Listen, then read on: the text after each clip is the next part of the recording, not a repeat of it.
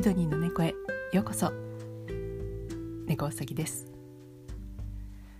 日本は今年も大変厳しい暑さとなっているようなんですけども皆さんお元気にお過ごしでしょうか？この季節になるとあのいろんな戦争関連の番組なども流れるようになりますね。最近はあのウクライナ侵攻が起こって改めてあの戦争の恐ろしさや悲惨さを目の当たりにする状況となっています。ところであの先日オーストラリア北部のダーウィン空襲やあとシドニーの潜水艇攻撃についてご紹介しましたけれどももう一つオーストラリアで忘れてはならない日本人が関係する大きな事件が第二次世界大戦中に起こりました。これはあのカウラ事件という日本人捕虜脱走事件で大変悲惨な出来事となってしまいました。これはあの映画にもなったみたいですね。本日はあまりあの日本人の方が知らないこの事件について少しお話ししたいと思います。カウラというのはシドニーから西へ車で約4時間ほど行ったところの内陸のあの、まあ、農村都市っていうんでしょうかね、まあ、本当にま田舎なんですけども1943年1月に日本と連合軍の戦闘が激化してきた頃にこの捕虜収容所が作られました。ここに収容されたのは主にあの日本人やイタリア人。他にあの台湾人や朝鮮人なども収容されていたということです。捕虜たちはトマトやブドウの栽培またあの薪のための伐採といった農業を主に行っていました。捕虜たちはあのジュネーブ条約を適用されて人道的に扱われていたんですね。またあの警備は緩くって負傷者や栄養失調者などには手厚い看護や介護を受けることもできたそうです。捕虜たちはあのスポーツなどもすることができたみたいなんですね。日本人に人気の高い野球だとかあとあの相撲やまあ、ちょっとスポーツではないんですがあの麻雀とかそういった活動も自由にできたようです。バットやのグローブも作って反対抗の野球の試合も行われていたようなんですね。残っている写真には野球のあのバックネット運動場に立てているものもあります。まあ、そういった感じであのオーストラリアとしてはあの非常にあのいい待遇をまあ捕虜の方にしていたようなんですけどもただあの日本人捕虜はこのジュネーブ条約の条文を理解しておらずにあとあの日本兵ではあの生きて旅衆の恥ずかしめを受けずというあの先人訓というあの教育がされていたんですね逆にあの欧米などでは捕虜はあの国を代表してあの全力で戦った名誉ある人たちという、まあ、認識があったようなので、まあ、そういった違いがお互いにあったみたいなんですね。なのであの前回ご紹介した潜水艇の乗組員も捕虜になるくらいならということで潜水艇の中で自決をしましたあの日本ではあの捕虜になることは大変不名誉とされていたためにこのカウラ収容所では捕虜になった日本兵のうち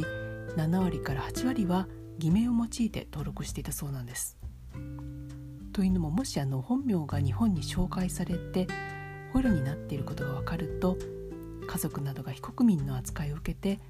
村八部的差別に遭う可能性があったということなんですね。またあの捕虜たちはあの許可はされていたんですけども日本兵は日本の家族に手紙を書くこともしなかったということです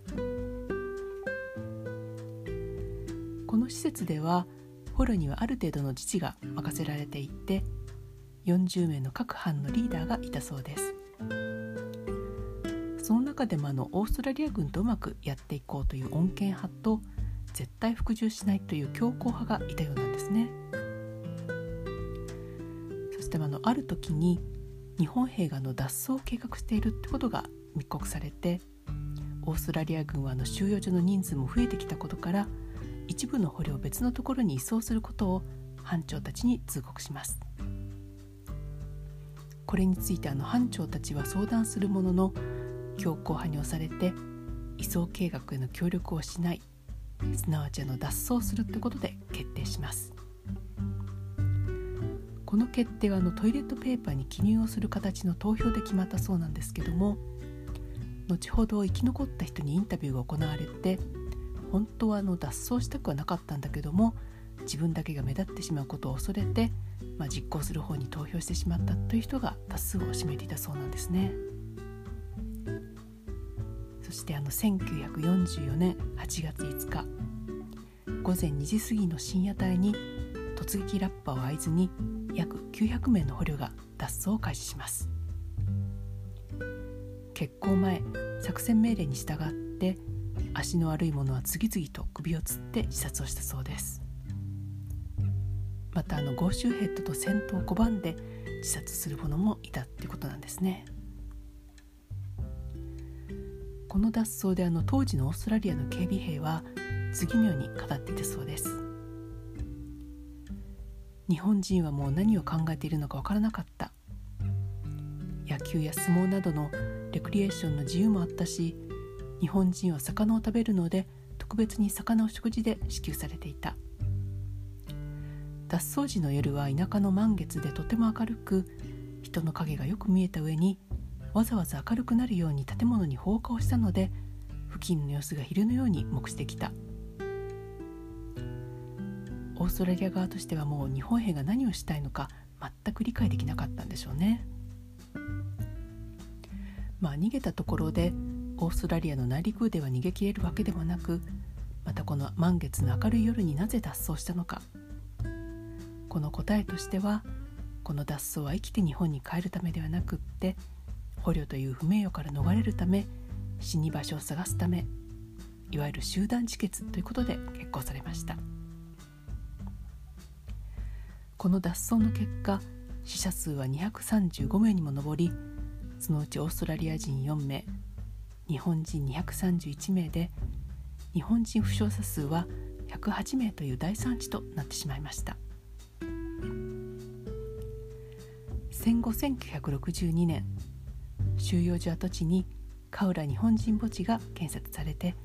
カウラでの死者に加えて豪州でのあの他の地域での戦死者を加えて埋葬されました。ただ墓標の多くは捕虜になったことを知られたくないために名乗っていた偽名で今なお身元不明者のものが多いってことなんですね。日本人墓地では毎年慰霊祭が行われています。またあの日本人墓地の近くにはカウラ日本庭園というものが作られて今では春は桜秋はあの紅葉の名所となっているんですね。春にはあの桜祭りも行われて日本の茶道や武道のデモンストレーションなどのイベントも行われていて今はオーストラリアと日本の交流の場となっています。お盆も近づいてきて戦争で亡くなられた方の慰霊祭などもありますが母国から遠く離れたオーストラリアで命を落として多くの方がいることも少し思い出していただければと思います。過去2年はあのコロナのために中止されていたんですが今年は9月下旬にカウラにて桜祭りが行われます。